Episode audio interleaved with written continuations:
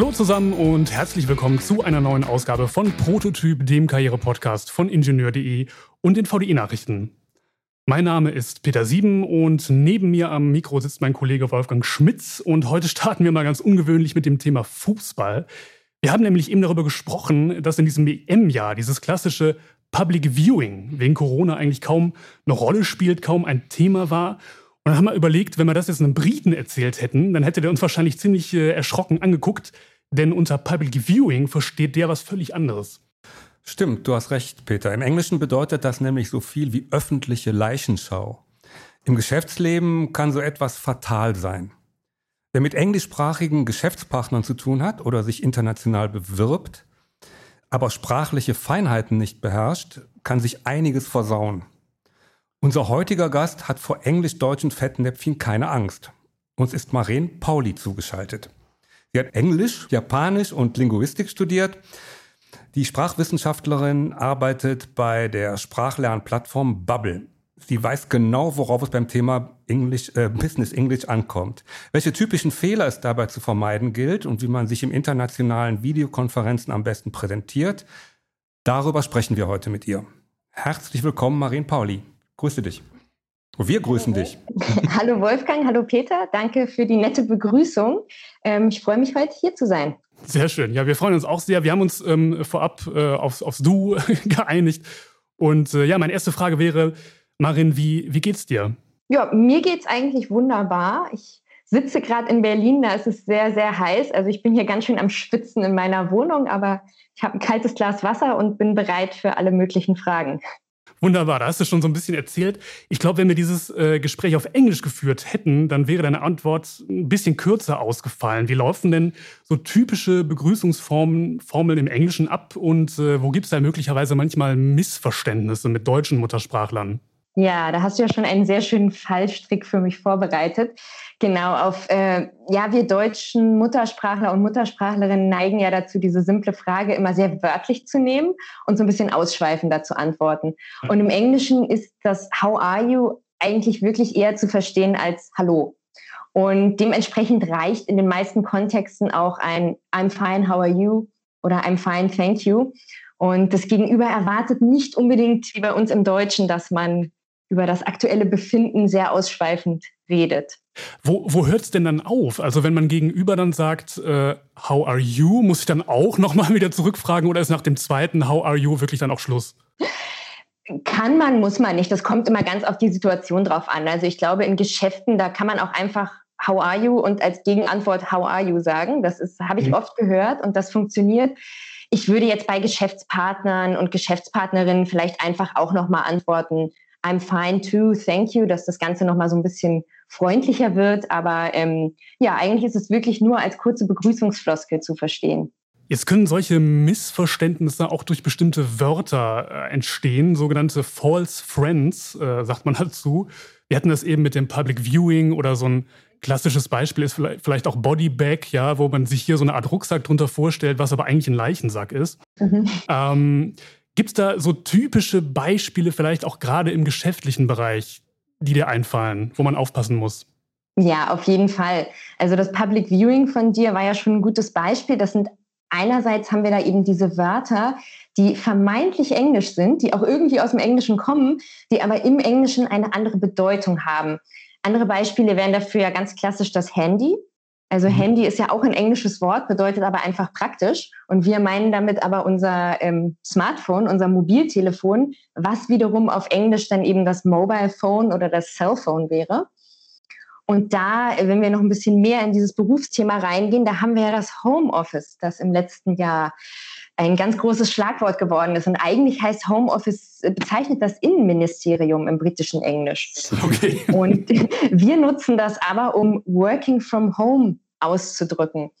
Und da gibt es auch diese ganz interessante Tendenz, das ist ja so groß geworden in, in, der Pandemie, dass so viele Leute von zu Hause gearbeitet haben und wir, wir Deutsch-Muttersprachlerinnen und Muttersprachler immer Homeoffice gesagt haben. Und man kann schon hören, dass ähm, englische Muttersprachler das mittlerweile auch schon nutzen. Also da sehen wir auch ganz schön so einen Sprachwandel, wie sich das dann doch manchmal recht schnell entwickelt. Interessant. Ja, und ähm, genau, und dann gibt es natürlich auch noch andere so typische Fehler, die wir machen, weil wir da zu sehr von unserer eigenen Muttersprache ableiten. Also ein ganz ähm, toller klassischer falscher Freund ist ja das deutsche Wort bekommen und das englische become, was aber werden heißt. Also wenn ich jetzt mit meiner Geschäftspartnerin im Restaurant bin und möchte auf Deutsch eben sagen, ich bekomme bitte das Steak, dann sollte ich nicht sagen, I become the steak, please, weil das würde so viel bedeuten wie ich werde zum Steak. Das ähm, ja, sorgt dann vielleicht für ein paar Lacher, aber ähm, meint was anderes. Und da haben wir auch ähm, in diesem Restaurant-Kontext, und das ist auch, das kann im Geschäftskontext sehr oft aufkommen, das sollte man sich sehr bewusst sein, das Invite, das englische Invite und das deutsche Einladen. Das ähm, Einladen bedeutet schon Invite. Das hat die gleiche Bedeutung, wird aber ein bisschen anders benutzt. Also im Deutschen nutzen wir ja, ich lade dich ein, auch wenn wir sagen wollen, dass ich ähm, für dich bezahle, also deine Rechnung übernehme. Und im Englischen bedeutet aber I invite you, bezieht sich nur auf, auf das formelle, ich lade dich offiziell zu etwas ein. Also zum Beispiel, ich feiere nächsten Monat Geburtstag und werde dich dazu einladen. Also das hat nichts mit Bezahlen zu tun. Und da kann es durchaus schon mal vorkommen, wenn man sagt, I invite you, und möchte aber ausdrücken, ich bezahle das, dass das Gegenüber einen dann schon vielleicht so ein bisschen fragend anguckt und nicht so ganz versteht, worum es geht. Ja. Und da wäre die richtige Wahl dann, I'll get this. Das heißt mit anderen Worten, man bewegt sich da auf ziemlich dünnem Eis manchmal ne, mit seinen Aussagen. Ist das so? Ja, schon. Es gibt schon so ein paar Fallstricke, die ähm, ja, die im besten Fall für ein paar Lacher sorgen können. Aber ähm, da muss man auch, das ist dünnes Eis, man muss sich bewusst sein, aber ich glaube, man, man, jeder Mensch macht Fehler. Und ich glaube, wenn einem sowas durchrutscht und man da so einen Fehler macht, dann muss man da einfach, so leicht es auch gesagt ist, trotzdem ein bisschen cool bleiben, vielleicht selber über sich mal so schmunzeln. Ja, natürlich werde ich kein Steak werden. Huch, da ist mir was rausgerutscht. Also ich glaube, wenn man das mit Humor nimmt, dann ähm, ist das auch alles halb so schlimm. Ja, Humor, damit sind wir schon beim Stichwort. Die Älteren unter uns, aber nicht nur die, die können sich noch an Helmut Kohl erinnern und seine Aussage gegenüber Ronald Reagan, You can say you to me.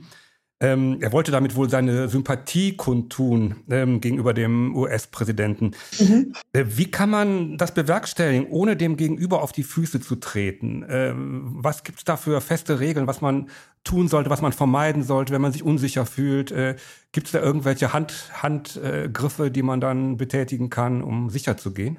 Ja, natürlich ist es wichtig zu wissen, wer ist mein Gegenüber. Ist das wirklich ein hochoffizielles Gespräch? Dann würde ich natürlich echt noch mal stärker in die Vorbereitung gehen und vielleicht, wenn ich mir bei, bei Redewendungen oder so nicht sicher bin, das dann lieber weglassen oder halt wirklich noch mal mit einem Muttersprachler oder einer Muttersprachlerin gegenchecken, ob man das sagen kann. Und ähm, ja, wenn der Kontext jetzt nicht ganz so offiziell ist, dann, wie ich schon erwähnt habe, Humor vielleicht, vielleicht auch noch mal sich selbst erklären. Ähm, in den meisten Fällen denke ich mal, das Gegenüber wird wissen, dass man kein Englisch-Muttersprachler oder Muttersprachlerin ist. Und dann ist ja schon die halbe Miete getan, weil wir ja wissen, eine andere Sprache zu lernen ist halt einfach schwierig. Und ähm, ja, dann kann man vielleicht auch sagen, ach Mensch, im Deutschen sagen wir das aber so, da ist mir jetzt ein Ausrutscher passiert. Und ich glaube, wenn man sich da erklärt und freundlich bleibt und sich nicht so sehr in der Panik hingibt, die mal aufkommen kann, wenn man Fehler macht, dann geht das schon gut aus. Jetzt ist es so, gerade in Geschäftsbeziehungen, wenn es vielleicht auch darum geht, äh, Dinge zu verhandeln, kann es ja sehr wichtig sein, dass ich gewisse Zwischentöne richtig deuten kann von meinem Gegenüber und auch entsprechend signalisieren kann. Das kann für, für einen Nicht-Muttersprachler eine schwierige Aufgabe sein. Gibt es Methoden, das zu trainieren? Also wenn ich jetzt nicht bereit bin oder nicht vielleicht ist irgendwie äh, in der Lage bin, jahrelang im Ausland zu leben, wie ich das trotzdem trainieren kann, solche Zwischentöne zu sehen und zu, zu deuten? Ja, ein bisschen vorbereiten können wir uns natürlich immer. Also Zwischentöne wären ja, um da mal ähm, ein, zwei Beispiele zu nennen, die ähm, englischsprachige, der englischsprachige Kulturkontext ist ja doch sehr viel indirekter und höflicher, als wir das in Deutschland gewohnt sind. Also wir neigen ja dazu, unsere Meinung direkt auszudrücken, direkt auf den Punkt zu bringen, wenn uns irgendetwas nicht gefällt oder wir mit irgendetwas nicht übereinstimmen. Und in dem englischsprachigen Kontext läuft das so ein bisschen anders. Da wäre zum Beispiel, wenn ich jetzt eine ganz großartige Idee meiner Chefin vorstellen möchte und erzähle die Idee und dann sagt sie dazu, that's an interesting idea. Oder let's look at it from a different point of view. Ähm, dann klingt das für mich auf Deutsch, ach cool, die findet meine Idee ja interessant. Aber mhm. eigentlich ist der Code dahinter, nee, ist nicht so, ist nicht so die gute Idee. Ähm, und die Sachen zu wissen oder zu lernen ist natürlich ein bisschen schwierig, weil meistens lernt man das ja eben über die Praxis, über dieses immer wieder hören, immer wieder mitbekommen. Da kann es helfen, Fernsehserien zu schauen im Business-Kontext, Filme, die man vielleicht auch schon mal auf Deutsch gesehen hat, einfach dann da haben wir ja mit den Streaming-Diensten die Möglichkeit, die Sprache umzustellen, sich das vielleicht mal auf Englisch anzuschauen. Ähm, und ganz wichtig, sich einfach dieser Tatsache bewusst sein, dass es so ist, dass es einfach im Englischsprachigen so ein bisschen indirekter ist und vielleicht nochmal so einen Schritt zurückgehen und das Gegenüber ein bisschen mehr kommen lassen. Weil mhm. wenn meine Chefin jetzt die Idee wirklich interessant findet, dann wird sie auch sagen, ähm, can you explain that a bit further oder can we, can we schedule a follow-up meeting? I would like to know more. Also ähm, das verpasst man dann auch nicht. Okay, okay, interessant. Äh, ich bleibe ganz gerne auf dem dünnen Eis ähm, und dünnes Eis ist immer Humor. Das ist schon in äh, wenn ein Deutscher zu einem Deutschsprachigen spricht, schon etwas äh, dünn das Ganze. Ähm, wie ist es denn mit dem, mit dem Briten oder dem englischsprachigen Partner? Äh, kann ich mich da auf das Thema Humor einlassen oder wird es dann noch dünner? Ja, ist schwierig. Ich würde eher, also man, man sagt den Briten ja auch den, den schwarzen Humor sehr nach. Eben. Und der kann auch, wenn man Serien schaut, der kann wirklich sehr, sehr schwarz und, und bitter sein. Ich würde das im Geschäftskontext eher auslassen. Also ich würde nicht unbedingt versuchen, irgendwelche absichtlich humorvollen Bemerkungen zu machen, weil ich denke, die Gefahr für Fettnäpfchen ist da größer. Da ist man, ähm, wenn man langjährige Geschäftspartner und Geschäftspartnerinnen hat und sich wirklich auf der persönlichen Ebene auch schon gut versteht, dann kann das gut sein und, und für einen Schmunzler sorgen. Aber ähm, gerade in so Kontexten, wo man sich kennenlernt, wo man mit Leuten zusammen ist, die man vorher noch nicht getroffen hat, würde ich eher darauf verzichten. Mhm. Auch auf, ich vermute auch auf politische Themen. Das gleiche gilt wahrscheinlich dafür. Ne? Ja, okay. ganz genau, ja. Ähm, ja, die gesprochene Sprache ist ja die eine Sache. Dann gibt es noch die Körpersprache, Mimik, Gestik. Äh, welche Rolle spielt die eigentlich? Äh, die, Sprache, äh, die gesprochene Sprache im Kontext mit der Mimik und Gestik? Ja, das ist natürlich ein ganz spannendes Thema jetzt, wo wir alle seit über einem Jahr so virtuell unterwegs sind und ganz viel von der Körpersprache auch ja, versteckt bleibt, weil man die Arme benutzt und das aber gar nicht mehr sieht unterhalb der Kamera. Ähm, ja, im Großen und Ganzen sind die Kulturen Deutsch, deutschsprachiger Kulturraum und englischsprachiger Kulturraum jetzt nicht so unterschiedlich wie vielleicht jetzt asiatische Kulturräume. Also was ich so mit meinen Händen mache, wie ich meine Sprache untermale oder, oder meine Mimik ist etwa ähnlich. Ähm, also das kann man einfach so beibehalten. Ich denke, in diesem virtuellen Kontext sollte man sich halt bewusst sein, dass vieles nicht so, nicht so sichtbar ist, wie es vielleicht, wenn ich mir jetzt live mit meinem Geschäftspartner gegenüber sitze, wie das da vielleicht rauskommen würde. Ähm, wenn, ich ein, wenn ich mich jetzt ein paar Jahre jünger mache, als ich bin, und ich bin ein, ein junger Ingenieur und ähm, ich habe mein, meine ersten oder eines meiner ersten Geschäftsgespräche, was ist da wichtiger eigentlich? Äh, der Umgangston, der Smalltalk oder muss ich direkt mit gutem Fachenglisch parlieren? Also hängt natürlich auch ein bisschen von der Stellenausschreibung ab. Also wenn in der Stellenausschreibung gefordert ist, dass man perfektes Fachenglisch hat, dann sollten natürlich schon so die wichtigen Schlüsselwörter sitzen und man sollte auch sich ein bisschen vorbereiten und wissen, kann ich auf Englisch ausdrücken, was ich kann, was ich gemacht habe und wo ich hin möchte. Ähm, ich denke, ganz wichtig ist, wie bei vielen Gesprächen, natürlich, ähm, die, wie offen, wie freundlich ähm, trete ich meinem Gegenüber entgegen. Ähm, und wenn einem da mal ein Fachwort nicht einfällt oder so, dann kann man sich da auch immer nochmal mit, ähm, ja, what I mean is oder so, also nochmal das Wort dann ein bisschen umschreiben oder erklären. Und ähm, ich denke, ein zum Beispiel, wenn es um ein um Jobinterview geht, ich denke, ein Gegenüber, was, was sich auch bewusst ist, dass es gerade zu einem nicht-Englisch-Muttersprachler oder einer nicht-Englisch-Muttersprachlerin spricht, wird dann da auch schon Fachkenntnis von Sprachkenntnis unterscheiden können. Das Englische klingt für uns manchmal so ein bisschen indirekter. Da wird häufig auch mit dem Konjunktiv was gemacht, kurz statt can oder so. Was für eine Rolle spielt das? Was, was drückt der englische Muttersprachler danach, damit aus und äh, wie muss ich mich darauf einstellen als deutscher Muttersprachler, der eher dazu neigt, im Indikativ zu sprechen? Mhm. Genau, da sind wir wieder so ein bisschen beim, beim Anfangsthema, dieses direkt versus indirekt. Ähm, ja, das could und ähm, das could im Gegensatz zum can ist im Englischen einfach höflicher zu verstehen. Im Deutschen sind wir ja, wenn wir zu viel Konjunktiv benutzen, klingt es unsicher. Ja, mhm. könnte, vielleicht, möglicherweise, klingt auf Deutsch irgendwie eher negativ, wenn man es zu viel benutzt. Aber im Englischen ist es genau umgekehrt. Also da ist es einfach freundlicher. Und man würde immer fragen, eher mit could, could you please oder would you mind, would you mind helping me? Ähm, würde es dir oder ihnen etwas ausmachen, mir zu helfen? Das klingt auf Deutsch jetzt echt schon sehr formell, ist auf Englisch aber eher, eher die normale Variante, die man wählen würde in solchen Gesprächen. Und wenn ich das nicht mache, würde das schon direkt irgendwie brüsk auf mein, mein Gegenüber wirken?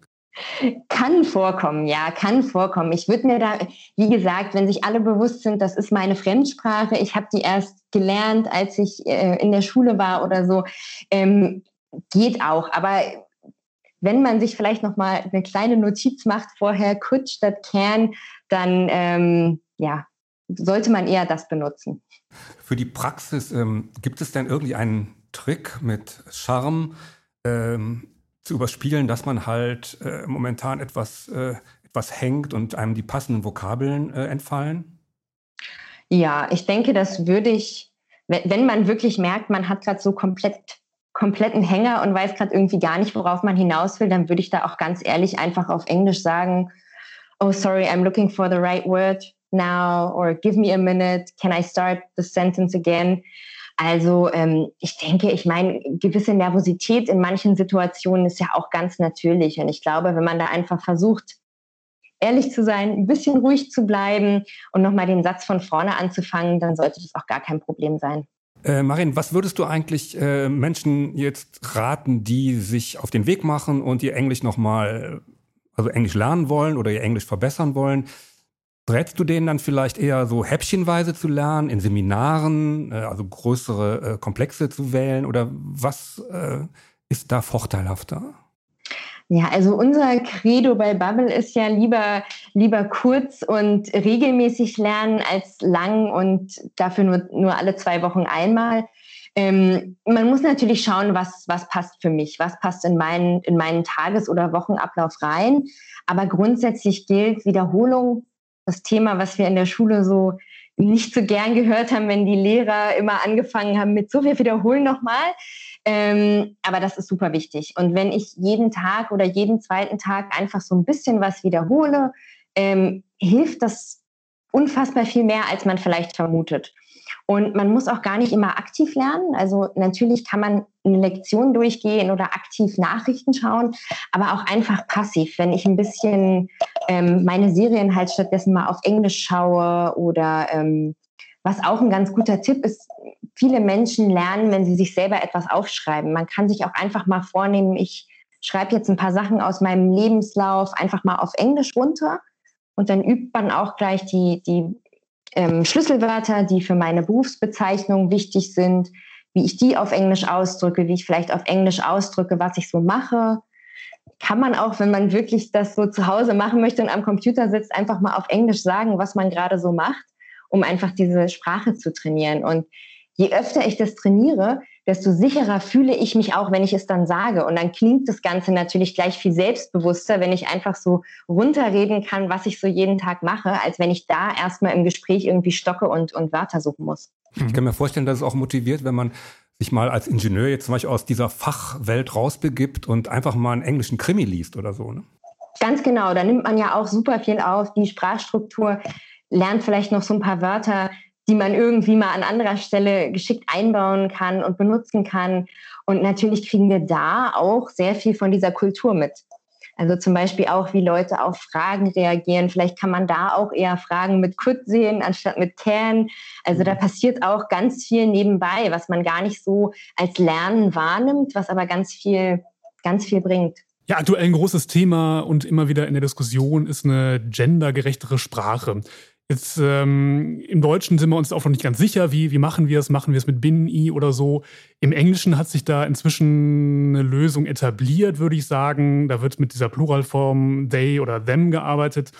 Wie weit ist es denn da mit dieser Konvention, was das betrifft im Englischen? Muss ich das als Nicht-Muttersprachler auch auf jeden Fall beherrschen, weil es sonst wirklich unhöflich und merkwürdig wirkt? Oder wie, wie gehe ich damit um aktuell?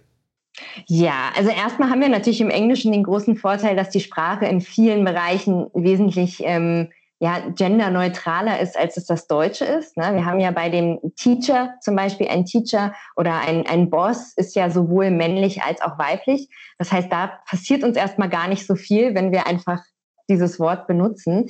Ähm, das they und them, genau, das wird benutzt, um auf eine einzelne Person, also das ist sozusagen das sie oder er, was wir im Deutschen haben. Und im Deutschen haben wir dafür ja eigentlich noch gar kein ähm, neutrales Wort. Es gibt zwar immer wieder so ein paar Initiativen, wo versucht wird, so ein Wort einzuführen, aber es gibt noch kein offizielles, was dafür benutzt werden kann. Das ist natürlich super, wenn man das im Englischen weiß, damit man es einerseits auch versteht. Ähm, und wenn man es selber benutzen kann, ist das schon auch von Vorteil. Also wenn man sagt, ähm, the software engineer, bla bla bla, they oder them und sich aber auf nur eine Person bezieht. Ähm, wir haben da, das passt ja zeitlich sehr gut. Wir sind ja gerade im Juni, das ist ja der Pride Month. Da haben wir ähm, bei Bubble jetzt auch im Live-Unterricht ein paar Kurse, die genau auf diese Themen eingehen, diese Pronomen, die wir benutzen können oder ähm, wie man sonst geschlechterneutraler sprechen kann im Englischen. Und grundsätzlich würde ich immer sagen, wenn einem mal was durchrutscht, einfach ähm, nicht so sehr davon ablenken lassen. Ich kann auch einfach im nächsten Satz das dann wieder ausbessern und statt he, they sagen. Ja, du hast es eben selber angesprochen. Immer öfter passieren jetzt Bewerbungsgespräche oder irgendwelche Verhandlungen über, einen Laptop. Man trifft sich bei Teams oder so. Was gibt es denn da vielleicht noch im internationalen Bereich, also wenn ich Englisch sprechen muss, für Fallstricke oder vielleicht auch Vorteile, die ich, die, durch, die ich dadurch haben kann?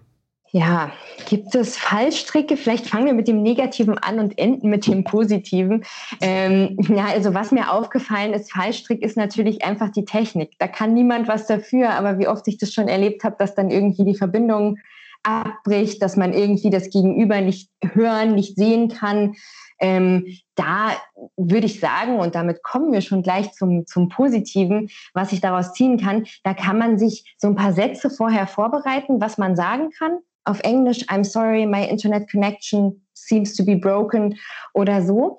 Und das können wir uns ja ganz toll mit Post-its an den Laptop, an den Rand, an den Monitorrand heften oder so. Das sieht ja niemand. Sieht ja keiner. Und genauso ja. können wir das auch nutzen, falls wir uns jetzt auf ein Gespräch vorbereiten und zum Beispiel nochmal dick unterstreichen wollen, dass wir could statt can benutzen oder ähm, ja, oder die Schlagwörter, die man benutzen möchte, um, um seinen Job zu bezeichnen. Das können wir uns so als kleine Spickzettel so um den ganzen Monitor rumkleben. Das fällt niemandem auf. Und da können wir durchaus so ein bisschen den Vorteil dieser ganzen virtuellen Geschichte nutzen. Ja, so ein kleiner Blick in die mehr oder weniger nahe Zukunft. Äh, Englisch ist ja die Weltsprache. Wird das so bleiben oder werden sich unter anderem auch Ingenieure darauf einstellen müssen, dass da vielleicht die eine oder andere Sprache fast ebenso wichtig wird? Natürlich denkt man direkt ans Chinesische zum Beispiel. Ja, das ist immer so eine ganz so eine Lieblingsfrage für Sprachwissenschaftlerinnen, weil es doch, ähm, ja, also weiß man es? Nein, es ist schwer, eine Aussage zu treffen, aber ich denke doch, ich meine, Englisch hat ja auch den Vorteil, dass es grammatisch betrachtet eine einfachere Sprache ist als viele andere. Und wenn wir zum Beispiel an Chinesisch denken, ähm, das sprechen zwar unfassbar viele Menschen, die sind aber eigentlich fast alle auch in China. Und Englisch hat sich ja schon so ausgebreitet, es ist ja Muttersprache in über 50 Ländern, glaube ich, oder offizielle Sprache, meine ich.